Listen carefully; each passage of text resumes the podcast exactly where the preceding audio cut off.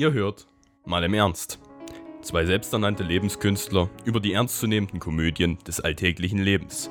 Ein Podcast von und mit Christoph und Christian. Christian, sag mir mal bitte, wie findest du, hat Artikel 13 an öffentlicher Wirkung bekommen? Von den Medien her, von den Politikern her und vor allen Dingen, was die eigene Meinung angeht?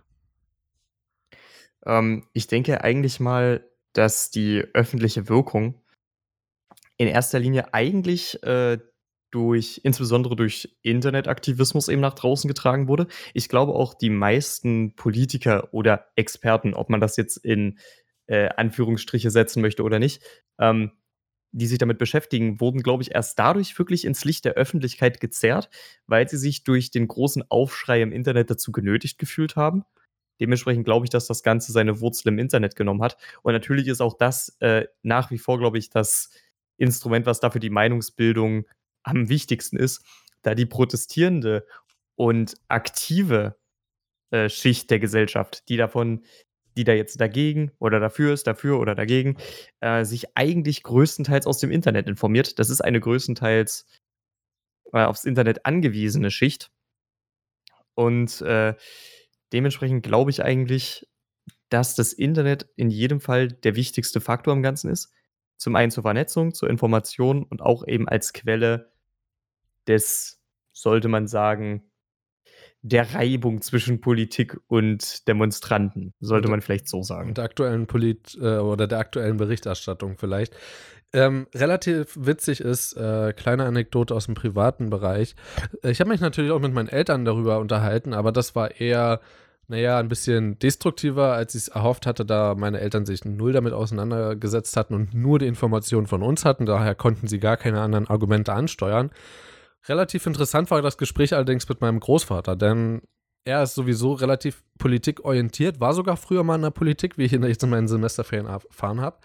Und er äußert sich zu total vielen Themen und zwar häufig auch sehr, sehr kritisch und vor allen Dingen auch sehr, sehr kritisch der jungen Gesellschaft beziehungsweise mir gegenüber, weil ich einfach glaube, dass ich nicht, weil ich es unbedingt will, aber weil ich einfach die ähnliche Meinung habe, mit dem Jugend-Mainstream so mitgehe, was die Meinungen zu verschiedenen Dingen angeht, wie zum Beispiel Umweltpolitik oder zum Beispiel auch bei Artikel 13. Und die Diskussion war gar nicht mal so hitzig, wie ich sie mir äh, vorher vorgestellt hatte, als wir angefangen haben, darüber zu reden, sondern sie war tatsächlich sehr, sehr sachlich, ähm, was jetzt nicht unbedingt schlecht ist und auch jetzt nicht so selten vorkommt, aber ich wurde tatsächlich öfters mal ähm, zu Wort gelassen, sozusagen als das ein oder andere Mal davor in anderen, ähm, ja, in, in, in, anderen Diskussionsgebieten. Und deswegen, äh, es war sehr, sehr interessant mit meinem Großvater darüber zu reden, weil er jetzt nicht in der Materie so doll drin gesteckt hat und vor allen Dingen, weil er das auch zugegeben hat. Also er wollte mehr darüber erfahren und die Dinge, die er schon erfahren hatte, waren witzigerweise oftmals aus Zeitungen. Und die haben ja was völlig anderes vermittelt. Und ähm, das finde ich auch sehr, sehr interessant, weil du meintest, ein Großteil der Bevölkerung, beziehungsweise ein Großteil dieser Leute, die sich daran engagieren, sich für beziehungsweise gegen Artikel 13 auszusprechen, kommen aus dem Internet. Und ich würde dir da zustimmen, beim Großteil allerdings nicht beim Internet als Hauptmedium, weil sehr, sehr viele Zeitungen, wie zum Beispiel Springer Verlag, ähm, haben sich ja auch dagegen geäußert. Klar, wo ja auch rauskam, dass ja die CDU, CSU mit, äh, ich glaube, es war Springer, ähm, in Konversation waren, in der Kommunikation war und Springer gedroht hatte.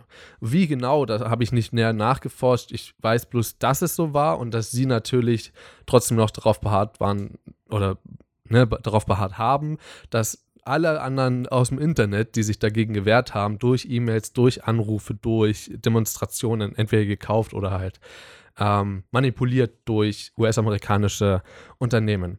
Äh, genau dem wollen wir heute auch ein bisschen auf den Zahn fühlen und ähm, anfangen wollen wir damit ein bisschen Artikel 13 auseinanderzunehmen. Nicht den Gesetzestext so an sich oder den Richtlinientext, muss man ja, glaube ich, sagen. Ja, sollte ähm, man, glaube ich. Ja, es ist ja, es ist ja kein Gesetz. Ganz kurz an der Stelle an die Leute, die nicht wissen, was der Unterschied davon ist. Ein Gesetz muss genau so eingehalten werden und ich weiß gar nicht, ob es dafür sogar noch mal eine neue Gesetzgebung im Staat geben muss. Bei der Richtlinie weiß ich es aber auf jeden Fall. Also die Richtlinie sagt im Prinzip, so und so soll das aussehen und die Staaten, die im europäischen oder in der Europäischen Union Teil davon sind, müssen das innerhalb von zwei Jahren so umsetzen, wie es der Gesetzestext mindestens vorgibt. Das heißt, weitergehen können sie immer, natürlich bis natürlich, also zu Grenzen wie zum Beispiel bei uns im Grundgesetz. Ähm, aber grundsätzlich können sie es anders auslegen. Die Tatsachen sollten allerdings noch drin vertreten sein. Vielleicht kannst du mir das sagen. Äh, sind denn Europä europäische Gesetze, müssen die nochmal umgesetzt werden im Staat? Ähm, soweit ich weiß, ich muss zugeben, der, da habe ich jetzt erst vor kurzem für lernen müssen. Vor kurzem heißt jetzt ungefähr vor eineinhalb Monaten. Ähm, die Sache ist aber, zumindest eine Sache kann ich dir sicher sagen, und zwar ist es wirklich so, Richtlinien sagen dir im Grunde, die geben dir einen Bauplan vor. Und mhm. wie das aber jetzt konkret im nationalen Gesetz ist, das entscheiden die Mitgliedstaaten individuell. Also wie sie das jetzt konkret das ja umsetzen möchten oder so weiter, das ist eine Richtlinie. Ja, genau. Und es gibt aber, glaube ich, auch, soweit ich weiß, ähm, ich kenne den genauen, äh, das genaue Wort nicht mehr. Es gibt aber auch die Möglichkeit, äh, etwas zu veranlassen, was dann wirklich so und nicht anders umgesetzt wird. Ich weiß nicht mehr, ob sich das Verordnung nannte. Es gibt diese Möglichkeit von der EU allerdings auch. Also das ist dann quasi wie ein Gesetz, oder? Oder ist da gar das keine Möglichkeit mehr? Es gibt ja grundsätzlich generell das EU-Recht, was im Grunde auch über dem Recht der Mitgliedstaaten steht. Ja. Ähm, aber da ist jetzt eben immer so die Sache, entweder das wird direkt ins EU-Recht aufgenommen, in welchem Falle ähm, sich das nationale Recht da ohnehin beugen müsste. Ähm, solange es nicht gegen Menschenrechte verstößt, das ist, glaube ich, die Einschränkung.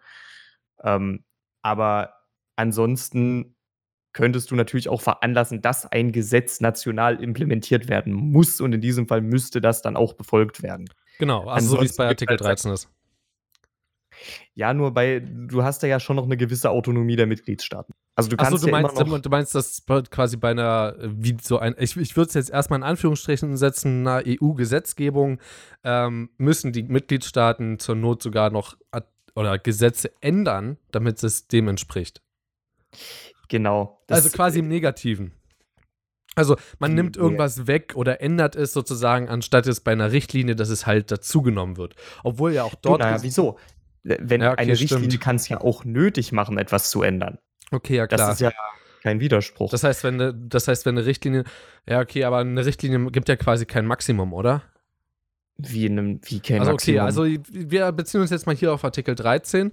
Ähm, ich habe mir den, also den Richtlinientext komplett durchgelesen und ich habe ihn, glaube ich, auch verstanden, was auch hier nochmal ganz deutlich gesagt, es ist total unterschiedlich, wie die Politiker im EU-Parlament beziehungsweise im Euro Europäischen Rat das dann sehen.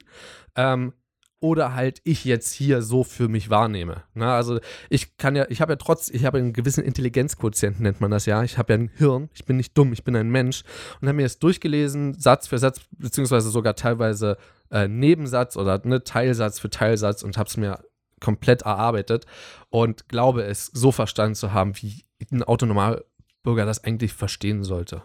Ne? Ähm, soll ich anfangen, das durchzugehen oder wolltest du jetzt noch was zu der Gesetzgebung sagen, Christian? Äh, ich, ich wollte eigentlich nichts weiter dazu sagen, nur dass wir halt nochmal kurz feststellen, es könnte zum Beispiel sein, dass Frankreich dieses Gesetz vollkommen anders umsetzt, als es die BRD tut. Das könnte durchaus passieren.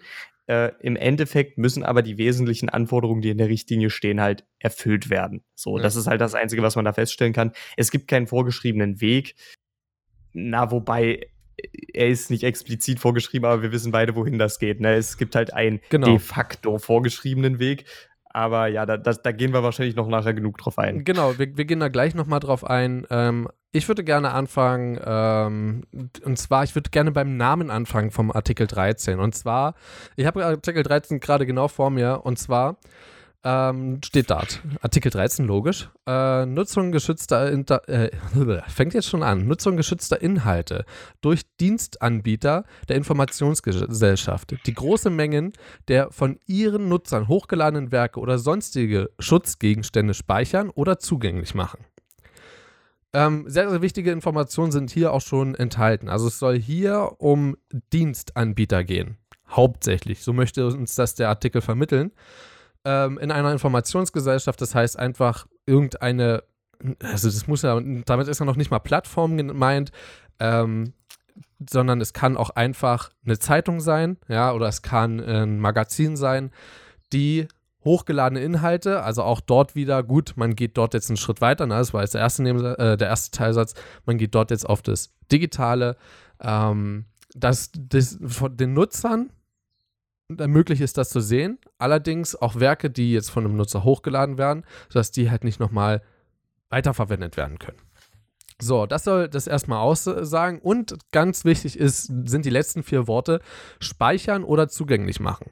Für mich war das jetzt schon der erste Punkt, wo ich aufgehört äh, oder aufgehört habe, also im Sinne von aufhorchen. Denn ähm, Speichern implementiert ja auch quasi, ich, ich lade rein theoretisch ist ja auf YouTube zum Beispiel möglich. YouTube gibt mir die Möglichkeit, ein Video hochzuladen, es allerdings auf privat zu lassen, beziehungsweise es auf nicht gelistet zu lassen. Das nicht gelistet gibt mir trotzdem die Möglichkeit, einen Link weiterzusenden, sodass jetzt meine Familie zum Beispiel, für die ich ein Urlaubsvideo geschnitten habe, ähm, das sich angucken kann. So, die aber jetzt nicht direkt neben mir sitzen, sodass ich denen jetzt quasi die DVD in die Hand legen könnte, sondern die sitzen jetzt 300.000 Kilometer weiter. Kann ja sein. So, deswegen auch das wäre damit verboten, sofern nicht beim Cutten, äh, was zum Beispiel auch bei mir so passiert ist, eins zu eins, wie mein Beispiel gerade ist, ähm, dort Musik implementiert ist, die nicht Urheber, äh, also nicht urheberrechtsfrei ist. Also es gibt ja so eine ähm, CC Music. Du kannst noch mal ganz kurz sagen, was heißt. Ich glaube, ich habe schon wieder Creative äh, Commons oder so. Äh, Creative Commons. Genau. Ähm, und auch dazu beschäftigen wir uns zurzeit gerade. Ähm, aber davon abgesehen, genau sowas wäre dort mit gemeint. Das heißt, alleine das Speichern, das Hochladen, das für mich verfügbare auf meinem ähm, genau, YouTube Creator äh, Bibliothek, ich weiß gar nicht mehr, wie das jetzt genannt wird, ähm, so, ich habe mir eine kleine Liste gemacht an dem, was mich stört. Und ich würde gerne mal sagen, dass dieser erste Absatz, also Artikel 13 hat drei Absätze und der erste Absatz ist alleine sieben Zeilen lang. Das ist der Anfang, der erste Satz. Ähm, und zwar würde ich da ganz kurz gerne ähm, mal den durchschmeißen und mal gucken, ähm, was da drin äh, abgeht. Also, der beginnt mit ähm, Dienstanbieter der Informationsgesellschaft, die die großen Mengen der von ihren Nutzern hochgeladenen Werke und sonstige Schutzgegenstände in Absprache mit den Rechteinhabern speichern oder öffentlich zugänglich machen. Ähm, ganz wichtig ist dort, und ich habe es mir auch sogar später nochmal geschrieben, hier wird von Rechteinhabern gesprochen. Rechteinhaber müssen noch nicht mal die Urheber sein. Denken wir an Musik. Ja, also dort haben ich weiß gar nicht, wie nennt man es dort, Produktionsstudien oder so? Äh, Verwal äh, das war, glaube ich, Verwaltungsgesellschaften. Oder ja, nee, genau. Verwertungs Verwertungsgesellschaften, so hieß es genau. Also letztendlich, äh, wir wissen jetzt nicht den genauen äh, oder ne, die genaue Bezeichnung, aber ich denke, es ist jedem klar. Es geht darum, dass wenn jemand Musik produziert und das äh, komplett fertig ist, dann muss es ja über irgendeinen, also ich weiß nicht, ob es jetzt der, der, der Verleger ist oder ne, der, der, der Plattenproduzent oder so. Doch, das stimmt, das ist nochmal was anderes. Ähm, ich dachte jetzt im Moment, du meinst Verwertungsgesellschaften. Das ist aber nochmal was anderes. Ähm, Im Grunde, ich, ich weiß gerade auch ehrlich gesagt nicht genau, wie das heißt. Es sind aber ähm, im Grunde verhalten sie sich dann ja auch wie, sie haben ja im Grunde in dem Moment fast dieselben Rechte wie der Urheber. Ja, genau. Es war Ur, also es war tatsächlich, war es mal, jetzt muss, ich, jetzt muss ich mich zusammenreißen. Es war mal so, dass die 100% an den Rechten bekommen haben. Ähm, das übrigens steht in, äh, ich glaube auch mit den Artikel 11 und 12. Ich habe mir das zwar im Ansatz durchgelesen, allerdings äh, nicht komplett, deswegen nagelt mich darauf nicht fest. Das habe ich mir nicht so angeschaut wie Artikel 13 jetzt. Ähm, das wird aber auch hiermit in dieser Urheberrechtsreform des äh, EU-Parlaments mit aufgeführt und dort wird implementiert, dass die ähm, das früher mal 100% quasi an den Verleger ging. Ich nenne sie mal Verleger, also die Leute, die quasi mit der Musik weiter was anfangen, die, die CDs daraus produzieren und so weiter und so fort. Ähm, und dann mit einer Reform in der EU wurde es wieder umgestellt, sodass der Urheber auf jeden Fall immer noch einen kleinen Prozentteil, ich glaube, es waren 30, 70 Prozent, also dass äh, der Urheber 30 Prozent trotzdem noch daran hatte und mitentscheiden konnte. Weil das ja ganz wichtig ist. Ich meine, wenn ich jetzt einen Song produziere und das der übelste Knaller wird, ja klar, ist das, äh, ist das geil. So, und jetzt wird es wieder umgemünzt und auf 100 Prozent gehoben. Aber nagelt mich nicht darauf, ich bin aber der Meinung, das so gehört zu haben.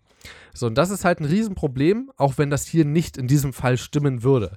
Trotzdem ist es der Fall, dass ja ähm, noch alte Verträge zum Beispiel von Musikern oder so, die das noch nicht überarbeitet haben äh, und deren Musik zum Beispiel nur in ähm, amerikanischen Ländern zum Beispiel, also da kenne ich mich mit der Rechtslage nicht aus, aber wir gehen mal davon aus, dass dort so ein Gesetz nicht gilt und dort die Rechte komplett bei dem Verleger sind oder bei dem Produzenten, keine, keine Ahnung, ne, ist Wurst jetzt.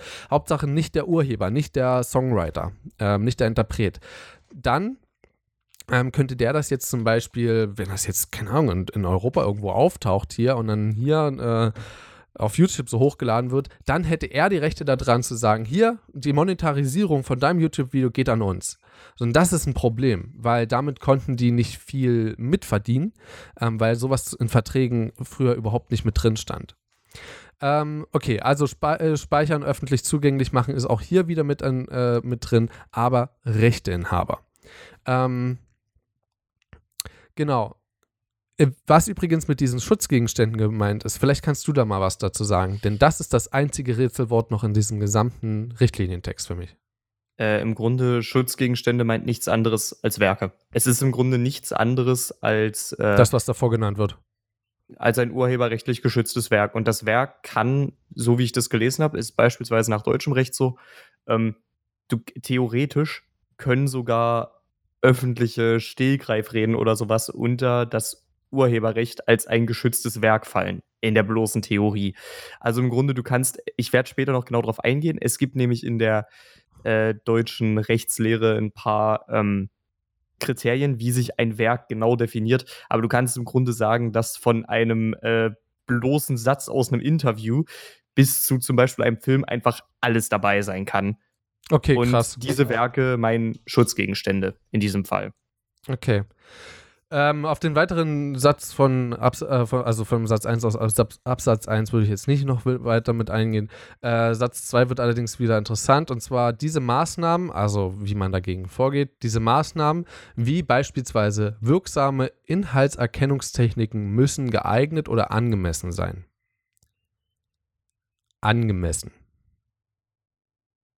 Ähm, okay. Beispielsweise das wird, also das ist hier sehr, sehr schwammig formuliert. Also erstmal angemessen, was ist angemessen?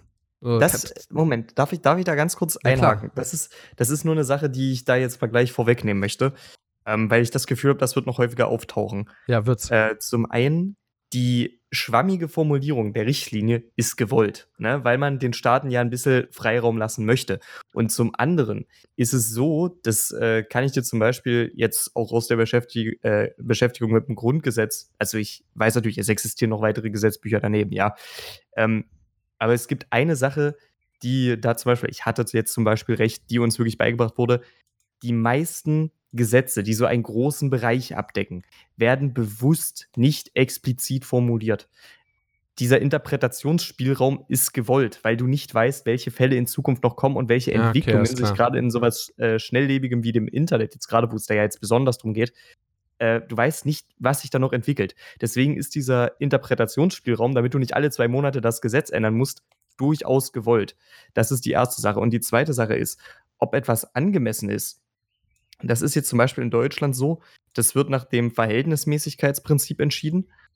Und da kann ich nachher dann auch noch mal genau drauf eingehen. Aber es gibt in Deutschland im Grunde zumindest so einen, ähm, so einen gewissen Handlungsablauf, ob das Handeln verhältnismäßig ist. Das ist zwar normalerweise nur vom Gesetzgeber gegenüber äh, dem, dem Bürger, aber man kann dieses Verhältnismäßigkeitsprinzip auch in begrenzter Weise beispielsweise auf Urheberrechtsdelikte anwenden. Deswegen, ich werde mir das jetzt nochmal ganz kurz äh, im Detail raussuchen. Aber da werde ich später dann nochmal drauf zurückkommen. Also diese beiden Sachen, das, äh, die Sache mit dem angemessenen Handeln, das ist zumindest im deutschen Recht schon zumindest halbwegs vorgegeben und diese Schwammigkeit ist durchaus gewollt. Das sind nur zwei Anmerkungen, die ich da jetzt mal kurz loswerden wollte. Okay, das, die andere Sa Sache ist halt dieses beispielsweise, diese Maßnahmen wie beispielsweise wirksame Inhaltserkennungstechniken. ähm, an der Stelle dachte ich mir, hey, ist eigentlich gar nicht mal so schlecht. Das heißt, rein theoretisch, und da kommt mein Beispiel 1. Meine Eltern sind in einem Verein. Ja, und ich habe Fotos für die gemacht und da gibt es ein, äh, eine Website für die und da wird das hochgeladen.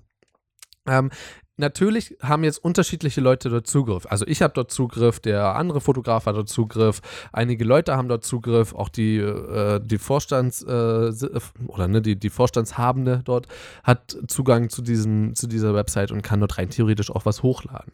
So, jetzt wäre natürlich das Problem, man bräuchte jetzt einen Upload-Filter. Ja, also Nutzer können dort auch Kommentare, glaube ich, da lassen. Das heißt, auch dort sind Nutzer wieder vorhanden. Aber dennoch ist es ja eine Seite, die Inhalte verbreitet. Also damit auch möglicherweise urheberrechtsgeschützte Inhalte. Und da dachte ich jetzt, okay, ähm, es ist ja quasi in, ne, in, einem, in einem jetzt in einem menschlichen Gehirn kommt als erstes das Wort Filter. Ja, auf das Wort werde, werde ich gleich später nochmal eingehen. Aber selbst hier, äh, Inhaltserkennungstechnik, ist es einfach ein Filter. So. Es ist wie ein Kaffeefilter. So. Die Kaffeemaschine erkennt alles klar, das Kaffeewasser, das da oben ist Satz, lass den Satz mal da oben. So. Es ist nichts anderes.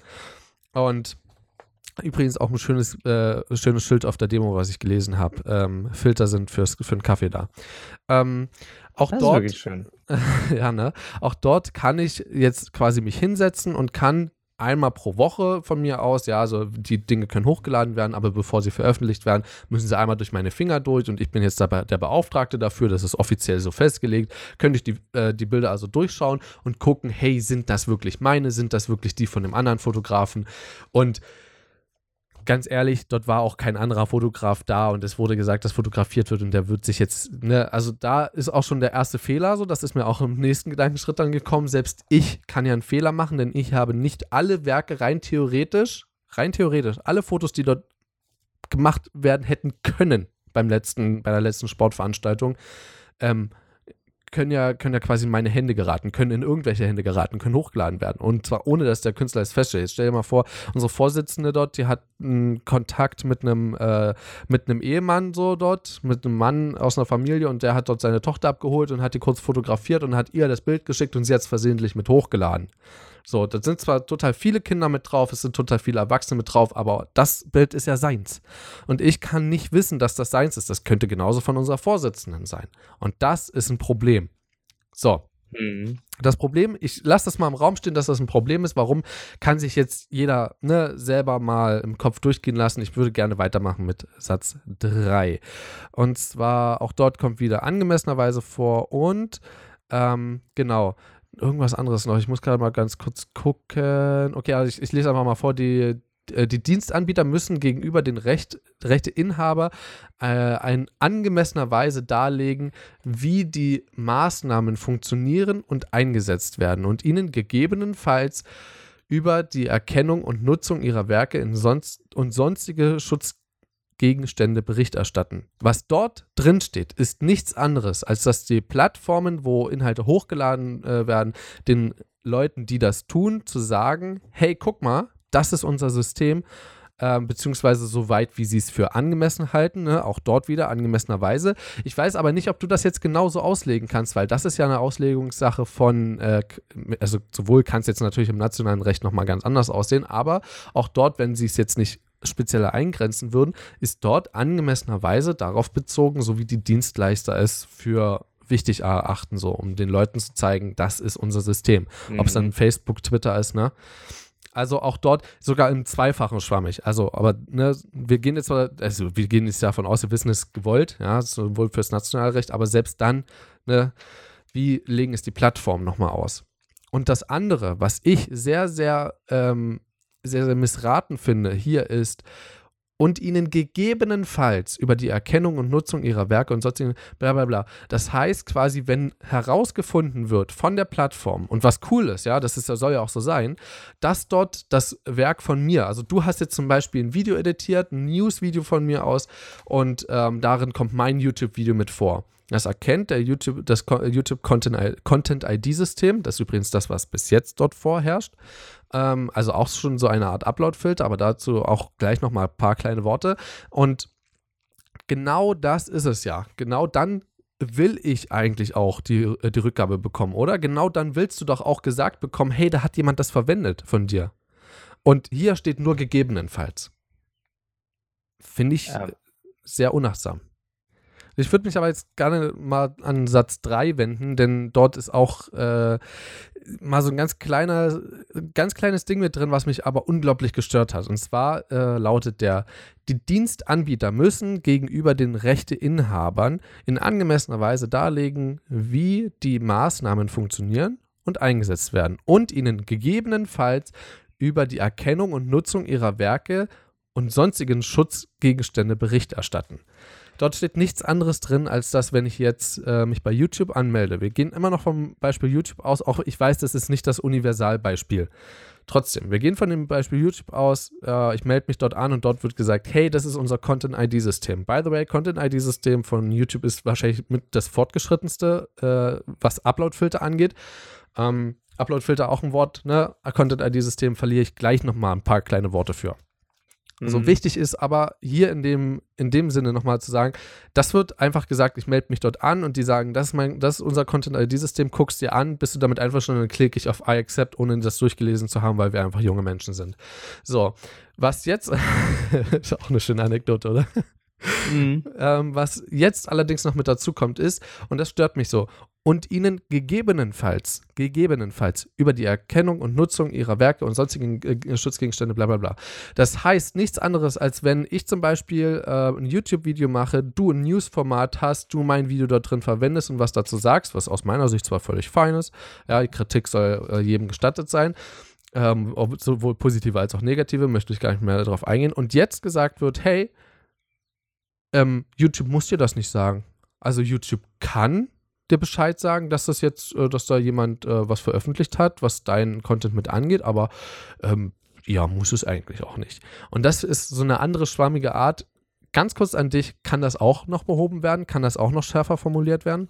Kann dort dann später im nationalen Recht ein Muss stehen? Also, das Ding ist, so wie das jetzt. Äh, kannst du bitte den ganzen Satz mit dem gegebenenfalls nochmal vorlesen? Gerne, Christian, für dich doch immer. Ähm, die Dienst- oder die Diensteanbieter müssen gegebenenfalls den Rechteinhaber in angemessener Weise darlegen. Entschuldigung, ich habe es komplett verkackt. Entschuldigung. Ich fange nochmal neu an. Es ist nicht gegebenenfalls, sondern gegenüber. Die Diensteanbieter müssen gegenüber den Rechteinhabern in angemessener Weise darlegen, wie die Maßnahmen funktionieren und eingesetzt werden und ihnen gegebenenfalls über die Erkennung und Nutzung ihrer Werke und sonstige Schutzgegenstände Bericht erstatten. Das ist. Puh. Das ist Ich schon würde das tatsächlich genau so interpretieren wie du tatsächlich. ja, ne? Also das ist halt so, ein- Also, so ein die- Kann, das nicht ist, muss. Das ist eigentlich total merkwürdig, weil das ist ja eigentlich so das, was erst den äh, Urheberrechtsschutz da wirklich wirksam machen würde. Und Und, gerade da legt Und man eigentlich dem genau das, Ganzen was jetzt, doch eigentlich damit behoben werden sollte, oder? Irre ich genau, mich? genau. Und, und, und dem legt man jetzt die Ketten an. Es ist total verrückt. Ja. Das ist ja. Ich kann mir, ich könnte mir das jetzt bestenfalls so erklären, dass, das, dass die das mit dem gegebenenfalls irgendwie als eine Entschuldigung dafür sehen, dass keine Software fehlerfrei arbeitet. Ja. Und dass man damit eben sagt, äh, man kann den äh, Anbietern gar keine Pflicht geben, weil sie die zwangsweise verletzen werden, was einfach in der Natur der Sache liegt. Es ist, glaube ich, unmöglich. Äh, Aber ist nicht das besser? Entschuldigung, darf ich dich da ganz kurz interrupten? Ist das nicht gerade das besser? Weil das ist ja das, was zurzeit auf YouTube passiert. Ähm, zum Beispiel, ich nehme mal als Beispiel Floyd, ja, der macht jetzt ein äh, News-Format mal wieder, oder sein News-Format und sagt dort drin irgendwas über IS-Kämpfer. Und das YouTube Content ID-System erkennt das als Hetzreden, als Anwerben für, das, für den IS und claimt das weg oder streicht das Video, demonetarisiert, gibt ihm vielleicht sogar einen Strike dafür, weil, wer weiß, ja. Und da hat das Content-ID-System jetzt zugeschlagen. Dort natürlich auch automatisch mit den Konsequenzen, ja. Das muss man auch dort dazu sagen, das wird nicht per Hand gemacht. Aber rein theoretisch wird er dort auch dann die, die Meldung an ihn gegeben, hey, du hast dort ein Urheberrechts äh, ähm, oder eine Urheberrechtsverletzung drin. Ähm, auch an den, an, oder okay, gut, das ist jetzt ein scheiß Beispiel. Ähm, ich habe ja voll am Ziel daneben geschossen. Oder nehmen wir jetzt einfach ein Video, genau dasselbe Beispiel, aber von Tanzverbot oder so, der was Dummes angestellt hat. So, oder der sein Rap-Video rausgebracht und das total durch die Decke gegangen ist und er denkt, er sollte das mal dort mit erwähnen. Dann hat er ja vielleicht ein Bild oder einen Ausschnitt von diesem, von diesem Video gezeigt, was Tanzverbot hochgeladen hat. Und dann würde Tanzverbot doch rein theoretisch die äh, die Benachrichtigung bekommen, hey, da hat jemand deinen Inhalt verwendet. Und das wird bisher doch eigentlich öfters gemacht als zu wenig. Und das ist ja gerade das, was ja dieses Merks äh, Merkwürdige daran ist, weil du meintest gerade, ähm, die müssen dann nicht. Das muss zwangsweise irgendwo mal fehlerhaft sein, das muss zwar, weil für mich ist das, für mich ist das ein Hut. Für mich ist im Hut das Content-ID-System oder egal welches Filtersystem erkennt, dort ist ein Fehler drin, Urheberrechtsverletzung. Äh, wir nehmen das Video offline oder das Bild oder löschen das vielleicht sogar gegebenenfalls. Jetzt nach der neuen Verordnung darf es dann nicht, noch nicht mal gespeichert werden. Das heißt, rein theoretisch müsste es gelöscht werden. Und gleichzeitig bekommt der andere eine Nachricht davon. Und das ist doch eigentlich, wenn es ja. öfter vorkommt, besser als zu wenig ist es grundsätzlich auch. Das stimmt, wenn man es so betrachtet, ja. Also dann habe ich doch ja. lieber viel mehr in der. Ist, äh, weißt du, was ich meine so?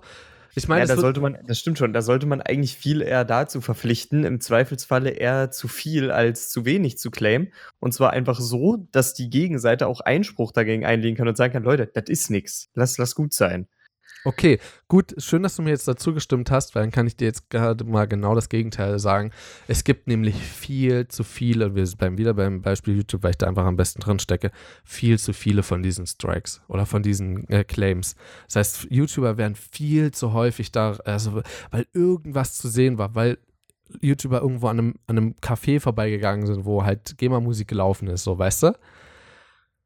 Und rein theoretisch ist die ja schon einmal bezahlt und er verdient ja damit nicht wirklich Geld, bloß weil er dort vorbeigeht, so. Selbst wenn er einen kurzen mhm. Kommentar dazu machen würde. Und das ist ja dieses Problem, was dabei entsteht. Du, du diese Leute beschäftigen sich quasi nur noch damit. Die müssen sich darum kümmern, dass ihre Videos online bleiben und monetarisiert bleiben, anstatt jetzt ein neues aufzunehmen. Weißt du, was ich meine? Hm. So, ähm, willst du noch was dazu sagen? Weil ich will mich halt jetzt auch nicht so lange daran aufhalten. Ähm, die Sache ist, was ich jetzt dabei eigentlich dann eher noch dazu sagen wollen würde, dann liegt der Fehler in meinen Augen aber in jedem Fall eher in der Software beziehungsweise der Art der Erkennung. Weil ich bin ganz ehrlich, ähm, oder noch oder noch viel treffender, es liegt in der teilweise, äh, fehlenden Einspruchsfähigkeit von der Gegenseite. Zum Beispiel, als wenn du wirklich an diesem Kaffee vorbeigehst, äh und das wird jetzt von der Content-ID erstmal geclaimed. Ich will gar nicht wissen, wie viele von diesen Claims äh, theoretisch bei einem großen Musiklabel jeden Tag landen.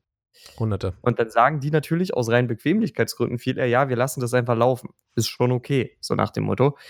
Ähm, und da glaube ich eigentlich viel eher, sollte man das eher dahingehend befördern, dass du da vielleicht noch ein paar Beauftragte hast, die dann diesen vermuteten Urheberrechtsverletzungen wirklich nachgehen.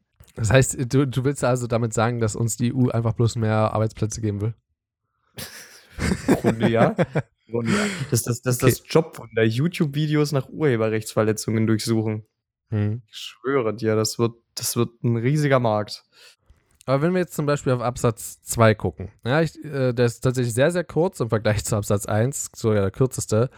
Und da drin steht, die Mitgliederstaaten müssen gewährleisten, dass die in Absatz 1 genannten Diensteanbieter den Nutzern für den Fall von Streitigkeiten über die Anwendung der in Absatz 1 genannten Maßnahmen, Beschwerdemechanismen oder äh, und Rechtsschutzmöglichkeiten zur Verfügung stellen.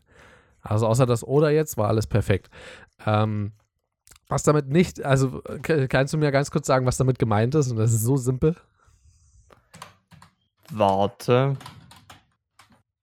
Okay. Ich finde das, ich, ich finde das, ich finde das schwer, mir das alles zu merken, wenn du es nur vorliest. Sorry. Okay. Ich, nee, nee, alles gut. Also ich, ich, ich habe es ja, ich hab's ja genau auseinandergenommen. Ich kann dir sagen, was damit gemeint ist. Du sollst einfach einen Report-Button haben. Moment, jetzt, jetzt, jetzt bin ich da selber drin. So, Moment. Hättest auch Bescheid sagen können, ich hätte es auch schicken können, aber wenn du da nichts sagst, dann ist alles gut. Also, ne, es wird halt einfach nur gesagt, hier, du musst die Möglichkeit haben, bei den Dienstleistern auch Beschwerde einzulegen für den Fall, dass du halt, ne, dass es halt nicht dort durchdringt, durch diese Filter. Das ist ja völlig fein. Ich meine, das besteht da jetzt schon. In jedem Falle, oder? Also ich kann mich jetzt nicht an keine Plattform erinnern, wo es nicht so ist. Und auch die Beispiele. Moment. Hm? Moment. Das ist auf Seite 31, wenn du die deutsche Version hast. 31, 32, genau der Übergang.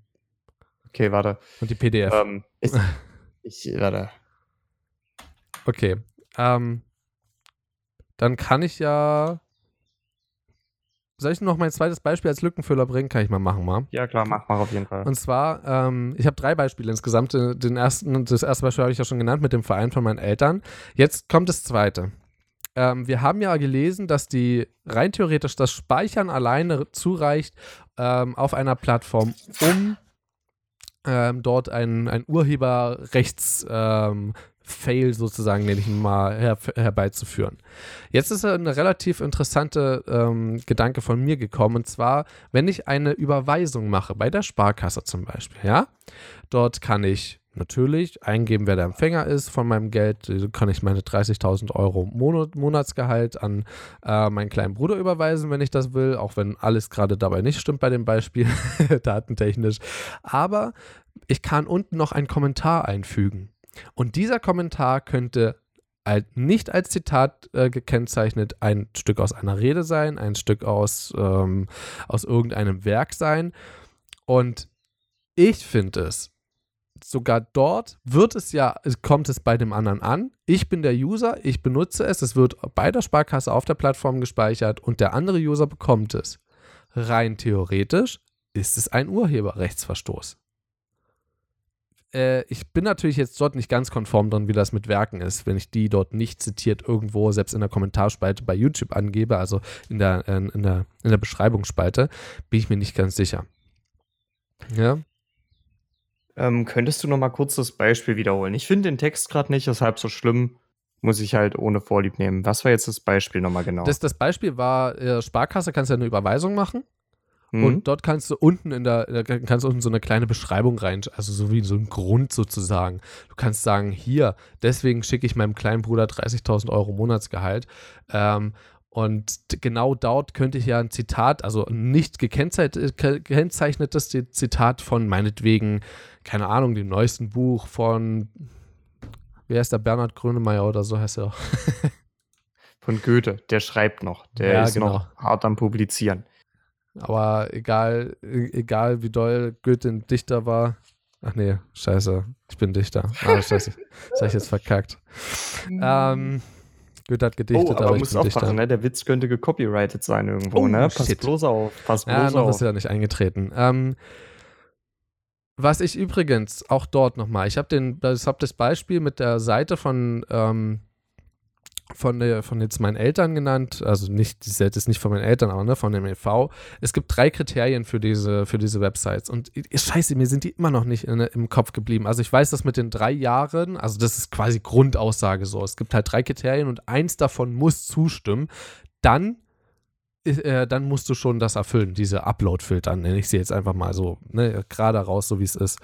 Ähm, und drei Jahre bestehen von der Website, ich glaube, fünf Millionen Nutzer im Monat oder im Jahr. 10, 10 Millionen Umsatz oder 20.000? Oder, oder 10.000 Umsatz oder irgendwie so.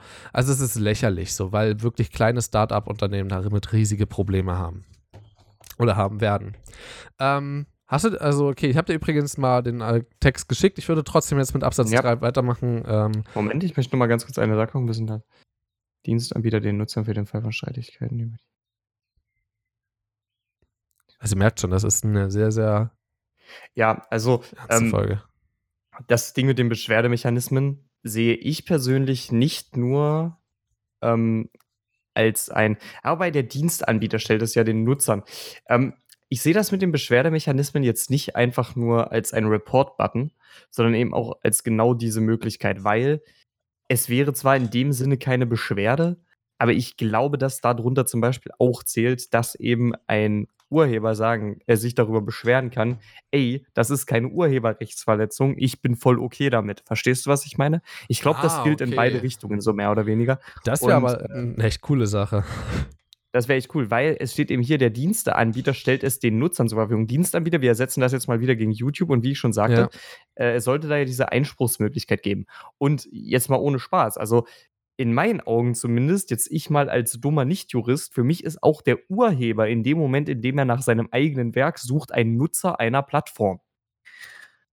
Das heißt also mit anderen Worten, das, das gilt stimmt. für beide Seiten.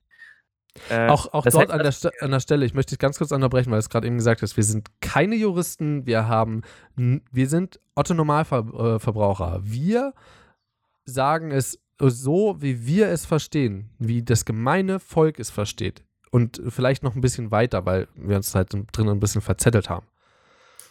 Genau. So. Ähm, und was da jetzt noch möglich ist, ist eben diese Rechtsschutzmöglichkeiten. Ähm, das mit dem Rechtsschutz, äh, das kann man im Grunde so verstehen, dass du im Grunde auch sagst, im Grunde ist der Rechtsweg möglich. Ne? Also, und Rechtsschutz bedeutet jetzt halt zwar wortwörtlich so mehr oder weniger, ja, das ist nicht der Schutz, wie was nochmal das war, nicht der Schutz vor. Äh, ach, wie war das? Im Grunde bedeutet das mit anderen Worten Rechtsschutz. Die Rechtsschutzgarantie bedeutet mehr oder weniger, es darf kein Missbrauch des Rechtes geschehen. Also du bist in deinen Rechten sicher, du hast ja. deine Rechte. Ähm, aber der Richter kann dich natürlich trotzdem mit Rechten, gegen die du verstoßen hast oder mit Gesetzen, gegen die du verstoßen hast, verurteilen. Es schützt dich also nicht vor dem Urteil, aber es schützt dich vor Missbrauch des Rechtes. Das als so Dienstleister der, oder als User?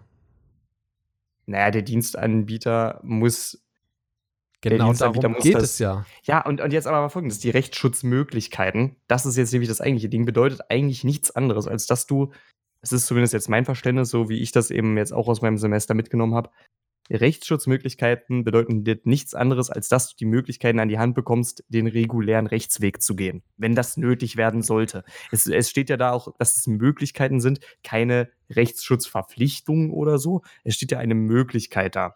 Genau, und auch, auch dort, ähm, ne, wir haben das jetzt so verstanden, und ich würde dir auch da zustimmen, aber grundsätzlich waren ja dort eigentlich die Dienstleister gemeint. Ne, also das war ja, also Grund für diese Reform oder für, ne, für, die, für diese Urheberrechtsreform ist zum einen, dass die, dass Urheber besser geschützt sind und dass Urheber im Falle eines äh, Verstoßes auf einer Dienstplatz, äh, auf einer oder bei Dienstleistern die Dienstleister dafür verantwortlich gemacht werden sollen. So. Mal ganz kurz dazu. Also ich weiß nicht, ob sie dass sich da jetzt einen Finger aber geschnitten die, haben oder. Aber die Dienstanbieter und die Dienstleister, das ist jetzt, damit meinst du, glaube ich, jetzt in dem Fall so ziemlich ja, die, dasselbe. Die Dienstanbieter, ja, genau, die Dienstanbieter. Entschuldigung, ich meinte jetzt gerade, in dem Fall meinte ich mit Dienstleistern Dienstanbieter. Genau, und diese, Recht, die diese Rechtsschutzmöglichkeiten stehen jetzt eben vor allem den Nutzern offen. Natürlich, es, es liest sich schon ein bisschen raus, dass die Beschwerdemöglichkeiten und auch die Rechtsschutzmöglichkeiten jetzt natürlich insbesondere für, für den Urheber gedacht sind. Ja, klar. Aber es geht jetzt, es geht jetzt hier aus dem Absatz in meinen Augen nicht hervor, dass das nur für den Urheber gilt. Ähm, also so nach dem Motto, dass auch du, wenn du unrechtmäßigerweise einen Claim bekommst, äh, dich durchaus auch dagegen wehren könntest. Also so liest sich das für mich zumindest. Okay, krass. Ja, okay. Ähm, ich würde jetzt, ich würde gerne zu Absatz 3 gehen. Also ich, wir haben das jetzt durchgenommen und unsere Meinung ist, glaube ich, dazu klar. Das, wie das umgesetzt wird, ist ja nochmal eine ganz andere Frage. Ähm, auch dort bei Absatz 3 hm, okay.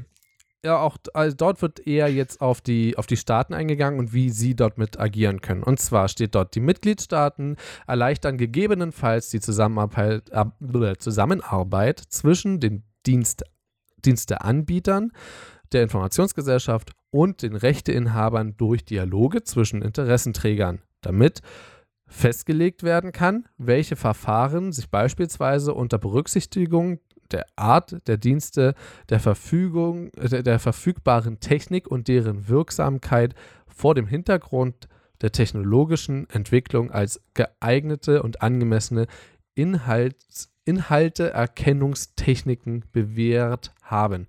2, 4, 6, sechseinhalb Zeilen. Zwar Blocksatz, aber trotzdem sechseinhalb Zeilen. Ein einziger Satz.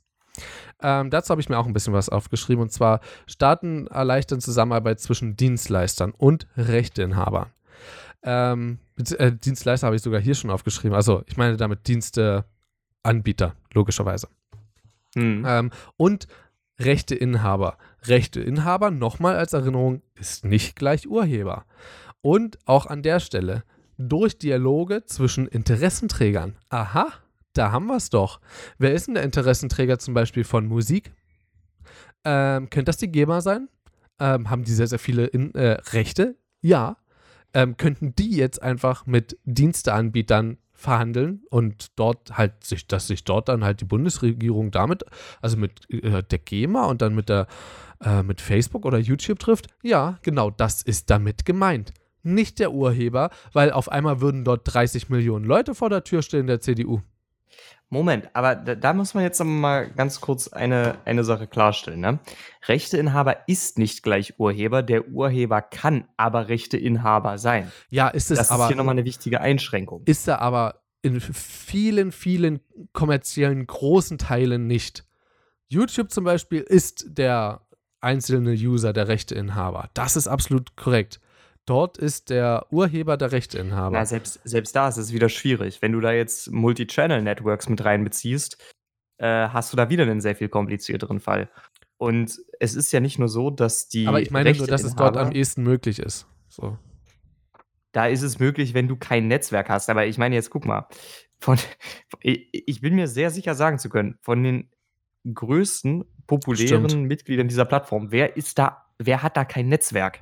Also aber dort sind, aber ich weiß nicht, wie es dort in den Verträgen geklärt ist. Selbst dort kann nur das, also selbst dann kann man angeben, dass das Netzwerk sozusagen einfach bloß äh, für die Vermarktung, für Vorschläge, für Erweiterungen, äh, kreative Zuschläge sozusagen dort verantwortlich ist und einem hilft und einen Teil des Gewinns mit abbekommt, aber nicht Rechteinhaber ist. Aber ja, das stimmt, du hast absolut recht. Es ist in der Vergangenheit schon oft vorgekommen, dass die Netzwerke sich eher bei YouTube gemeldet haben, wegen Inhalten, die geclaimt wurden von ihren. Mhm.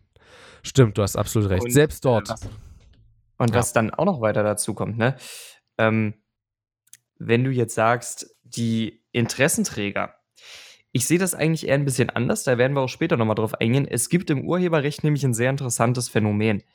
Ähm, dieses Phänomen bezieht sich mehr oder weniger auf das Spannungsfeld zwischen dem Interesse an möglichst frei zugänglicher, an möglichst frei zugänglichen Medien. Also ich meine das jetzt eigentlich vor allem auch so einem hohen Interesse an einer freien Benutzung.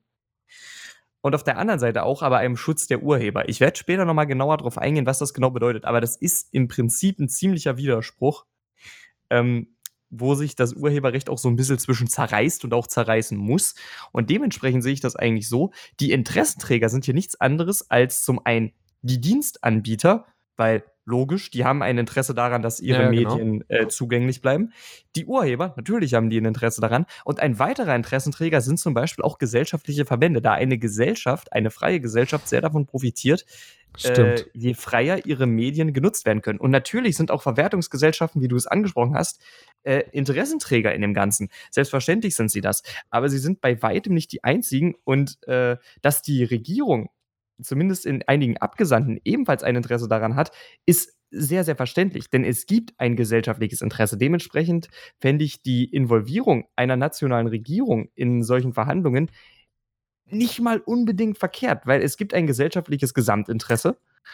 Und dadurch, dass die Regierung im Grunde ja ein Mandat dieser Gesellschaft besitzt, für uns zu handeln, sehe ich das gar nicht mal so kontrovers. Es ist natürlich immer noch eine Sache, die man genauer durchdenken müsste. Ich muss auch zugeben, das habe ich jetzt nicht getan. Ich ja. habe es genauer durchdacht. Es gibt so, ein, so, eine Sache, die nennt sich Lobbyismus.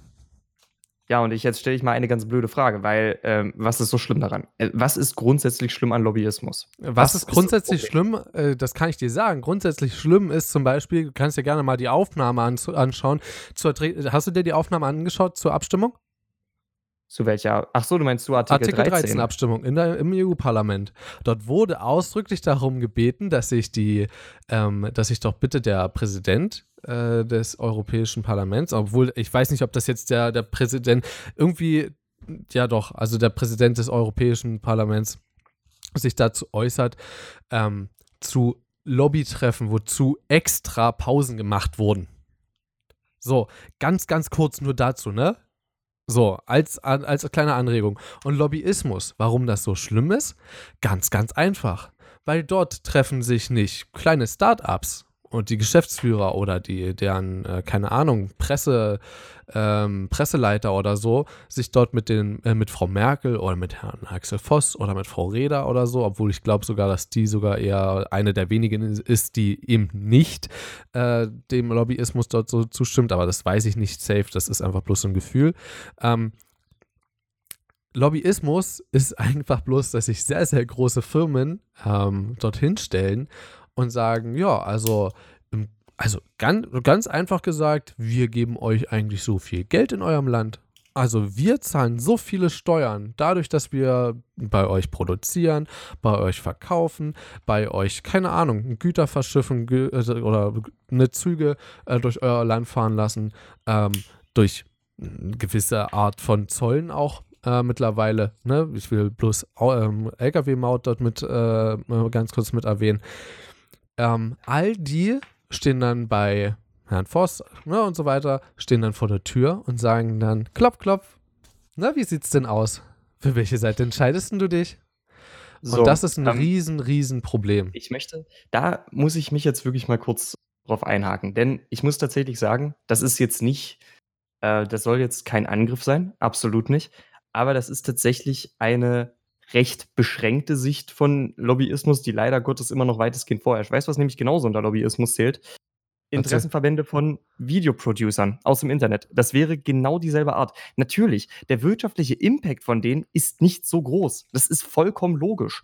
Aber der Lobbyismus als solches ist lediglich eine Abstimmungserscheinung und aus den verschiedensten Interessenverbänden und der Politik. Das nur auf die Wirtschaft zu beschränken und auch dort nur auf die größeren Konzerne, das ist eine unheimliche Vereinfachung, die dem komplexen Phänomen nicht im geringsten gerecht wird. Und was da auch noch wichtig ist, ähm, man stellt es dann gerne so dar, als wäre die Politik nur die Marionette der Wirtschaft. Dass die Politik aber auf die Wirtschaft in gewissen Weisen hören muss, ist völlig logisch. Ich will nicht sagen, dass sie ihnen hörig sein soll, aber die Politik hat einen unglaublich undankbaren Job. Sie muss balancieren zwischen Interessen der Gesellschaft, zwischen Interessen der Wirtschaft, dann kommen teilweise noch außenpolitische Interessen dazu und irgendwie muss es das alles rumjonglieren. Da und hast du sogar noch die Umwelt vergessen. Ja, und die Umwelt kommt zum Beispiel auch noch dazu, genau. Und, und das muss sie alles rumjonglieren und für alle die, also weil es sowieso für niemanden eine gute Lösung gibt, es, sie muss die Lösung finden, die für alle am wenigsten scheiße ist. Ich sag's jetzt mal so, wie es ist. Natürlich, für uns kommt es so vor, für, für den, ich meine, das Wort ist so ein bisschen in Verruf geraten, aber für den kleinen Mann wirkt es dann immer so, als wäre die Wirtschaft dabei unglaublich überbevorteilt. Tatsächlich ist es auch so, ja. Natürlich gibt es mehr Einfluss, je mehr Geld dahinter steckt. Der Punkt ist aber, man darf nicht vergessen, äh, dass es auch auf der anderen, dass es eben auch Phänomene auf der anderen Seite gibt. Äh, beispielsweise ist die Wirtschaft selbstverständlich der Meinung, es wird noch viel zu viel äh, für die Bürger getan und man müsste mehr für die Wirtschaft tun. Und im Endeffekt fordern da beide Seiten immer wieder was und die Politik zerreißt sich in gewisser Weise ein bisschen. Ähm, ich würde gern jetzt noch ein bisschen genauer darauf eingehen. Ich habe leider diesen, äh, diese Wendung nicht kommen sehen. Aber ich muss tatsächlich sagen, ja, äh, Lobbyismus in seiner Erscheinungsform ist bei weitem keine rein positive Erscheinung. Aber es ist auch nicht der Teufel in Gestalt eines Prozesses. Das ist eine unglaubliche Verallgemeinerung, die so einfach nicht zutrifft im Grunde könnte man sagen, dass erfolgreicher und vor allem sollte man jetzt auch dazu sagen, vielleicht sogar wirtschaftlich unterstützer ist. Stell dir vor, eine äh, große Zeitungslobby hätte sich beispielsweise an die CDU ähm, gewandt? Hätte, hätte sich beispielsweise hinter äh, beispielsweise einen Interessensverband von, wir sagen jetzt, ich weiß nicht, ob es einen gibt, äh, einen Interessenverband von YouTube-Creatern gestellt, ja, oder einen Interessensverband von YouTube. Das wäre insgesamt der wirtschaftliche In äh, Einfluss des Ganzen hätte vielleicht wirklich noch was ändern können.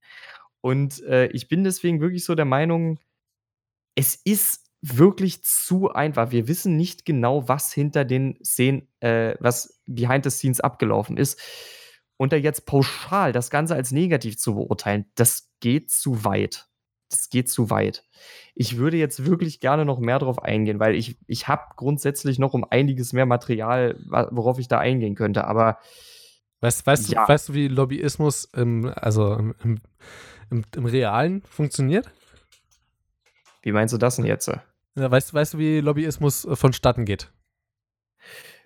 Ich weiß nicht, worauf du hinaus willst, aber erzähl Die ruhig stehen mal. tatsächlich vor der Tür. Die stehen vor den Türen des Europaparlaments, des, äh, des Bundestags und warten darauf, dass die Politiker rauskommen. No joke. Das ist kein Ja, Witz. und was ist jetzt? Was nein, ist jetzt, nein, nein, äh, es ist einfach bloß äh, relativ witzig, weil so hat äh, Lobbyismus angefangen und so ist es auch noch heute. also Ich nicht nur noch, klar, aber auch. Äh, eine kleine Sache möchte ich da jetzt gerade mal kurz reingucken, warte. Weil das kann ich mir schnell nochmal runterladen. Warte. Habe ich nämlich letztens was Interessantes zu gefunden. Kleinen Wir Moment. sollten nicht allzu weit abschweifen. nee, sollten wir nicht. Aber äh, du kannst gerne erstmal weitererzählen. Ich, ich suche mir das in der Zwischenzeit raus. Okay, das heißt, wir machen jetzt einen ganz krassen Umbruch nochmal ähm, zu unseren, ihr könnt euch erinnern, Interessenträgern, dort sind wir stehen geblieben. Ähm, ich würde gerne einfach, das, das machen wir einfach ganz krass, äh, nochmal einen ganz kleinen Text nochmal vorlesen und zwar ab dem Punkt, ähm, die verfügbaren Techniken und deren Wirksamkeit vor dem Hintergrund der technologischen Entwicklungen als geeignete und angemessene Inhalteerkennungstechniken bewährt haben. Ähm, das ist, äh, wir, wir haben ja vorhin gesagt, da könnte sich rein theoretisch jemand hinsetzen und dort alle Bilder durchgucken und so, auch wenn der dort seine menschlichen Fehler hätte, aber für eine Plattform, die vielleicht zwei, drei, vier oder von mir aus auch nur 100 Bilder im Jahr hochlädt und das von, einem, von einer Veranstaltung, die sie selber gemacht haben, im Fall jetzt, ne, von dem, von dem Verein, wo meine Eltern rein theoretisch drin sind, würde das ja klappen. Und hier wird eben genau das wieder rausgestrichen. Ich habe mir übrigens äh, recht interessant nochmal extra die englische Version angeschaut, um zu gucken, ob dort das mit diesen 300 ähm, drin mit diesen drei, äh, mit den 300, sag ich, mit diesen drei Jahren Existenz der Website. Ähm, selbst das weiß ich nicht safe. Also ich habe im Gesetzestext nichts dazu gefunden. Es kann sein, dass es irgendwo anders steht, dann habe ich es aber nicht gefunden. Ähm, ja, also angemessene äh, Inhalte, Inhalt, doch Inhalteerkennungstechnik. Ähm, brauchen wir nicht drüber reden. Also Erkennungstechnik, ich werde da gleich nochmal dazu sagen, und technologischen Entwicklungen. Also da wird es sehr, sehr genau beschrieben, dass es etwas Digitales sein muss, etwas Technisches. Und wenn dort ein Roboter steht und ein Bild ausgedruckt, eins zu eins sich kurz anguckt und auf den Stapel kenne ich oder kenne ich nicht hinlegt. So nach Motto, kenne ich ist urheberrechtsgeschützt, kenne ich nicht, ähm, ist also sein Urheber. Und bei kenne ich muss dann immer noch mal ein zweiter Roboter dahinter stehen und nochmal prüfen, ob da ähm, das von ihm selber schon mal kam. So, also von demselben Nutzer. Vom selben, der jetzt das Instagram zum Beispiel ne, geuploadet hat. So, also ganz kurz, technologisch und ähm, ich bin in Informatik etwas bewandert, ja.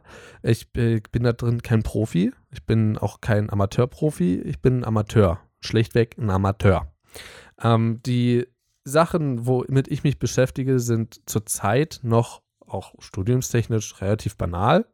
Also jetzt, wir machen da jetzt keine belanglosen Dinge, aber ich bin noch weit nicht in der Materie so drin, wie zum Beispiel auf YouTube ein Rezo, ja, der das studiert hat und dazu seine eindeutige Meinung sagen kann, eben weil er ganz genau weiß, wie welche Programmiersprache funktioniert, wie die gängigen Programmiersprachen funktionieren und wie man das dort implementiert. Ich kann euch aber eins sagen, dass dort Politiker sagen, hey, das muss gar nicht mit Upload-Filtern gemacht werden. Das, gibt auch noch andere Möglichkeiten. Oder wie ein Herr Voss, der sich hinstellt und sagt, ja, naja, dafür haben wir die, haben wir die ITler rein theoretisch noch zwei Jahre Zeit, das herauszufinden. Ähm, nein. Absolut nein. Denn es wird sich ein, ein solches Bild oder eine neue Möglichkeit, äh, Inhalte zu untersuchen auf Urheberrechtsverletzungen, wird es in absehbarer Zeit nicht nochmal, zumindest aus meiner Sicht und auch aus der Sicht von vielen, vielen Experten, nicht geben. Was ist ein Filter? Wir stellen uns mal ganz kurz die Frage, weil alle sagen, nee, also damit meinen wir gar keine Upload-Filter. Wir nehmen das Wort mal ganz kurz auseinander. Upload ist relativ einfach, oder? Ein User geht auf Instagram und lädt sein Bild hoch. Das ist ein Upload. Upload, Filter. Was ist ein Filter?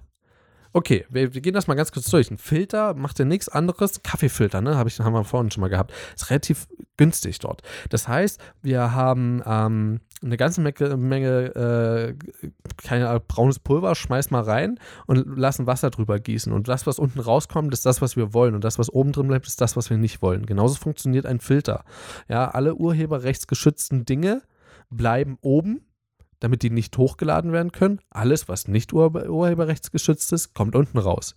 Dann muss es allerdings nochmal jemanden geben, und das ist aber auch vollkommen in Ordnung, der diesen Satz, den Kaffeesatz von oben rausnimmt und sich den nochmal genau anguckt und sagt, hey, das ist aber genau derselbe, der das schon mal hochgeladen hat, das ist sein eigenes, bitteschön. Ähm, das ist der eine Ansatz. Ein Problem jetzt in meiner Formulierung, die, die ich schon die ganze Zeit getroffen habe, ist, ja, der hat das vielleicht schon mal hochgeladen und ja, er war vielleicht der Erste, der es hochgeladen hat, aber er muss nicht der, er kann nicht zwangsweise der Rechteinhaber sein. Zusätzlich noch mit der DSGVO, die ja letztes Jahr am 26. Mai, 13. Mai irgendwie sowas um die Drehe rauskam, ähm, ist es ja sogar noch mal schwieriger, einen Urheber quasi festzustellen.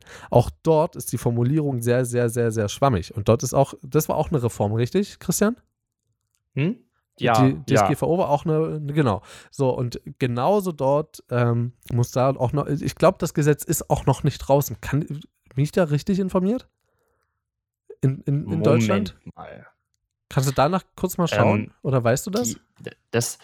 Also da weiß ich zumindest, dass äh, es auf jeden Fall schon so ist, man muss sich schon jetzt an die DSGVO halten. Das ist, glaube ich, auch genau so einer von den Fällen, wie wir das vorhin durchgesprochen ja, genau. haben. Okay. Ähm, das ist im Grunde, glaube ich, wirklich etwas, das auch, ich weiß nicht, ob es EU-weit vorgeschrieben wurde. Auf jeden Fall hat das Ganze in Deutschland in jedem Fall schon Wirksamkeit. Ja. Ähm, das weiß ich nämlich zum Beispiel, ich beteilige mich manchmal zum Beispiel an, an Studien, die an meiner Uni durchgeführt werden. Und also jetzt zum Beispiel an Fragebögen und so weiter. Und da gibt es zum Beispiel als Datenschutzhinweis, die werden auch schon alle nach dem DSGVO gemacht. Das wird da auch an irgendeiner Stelle meistens angebracht, dass es gemäß DSGVO gemacht wurde. Ja.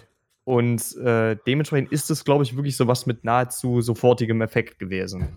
Genau, und es, ähm, zum Beispiel gab es auch eine Riesendiskussion, was ist mit Fotos, die in der Öffentlichkeit gemacht werden? Gehen wir jetzt von einem Hardcore-Fußballfan aus, das muss auch nicht mal Hardcore sein, der ist einfach bei einem Fußballspiel mit dabei und macht für seine Instagram-Live-Story, äh, macht er so ein kleines Foto, ja, und lädt das hoch und ähm, macht ein Selfie halt mit dem Blick auf die Mannschaft und noch ganz vielen anderen tausend Zuschauern.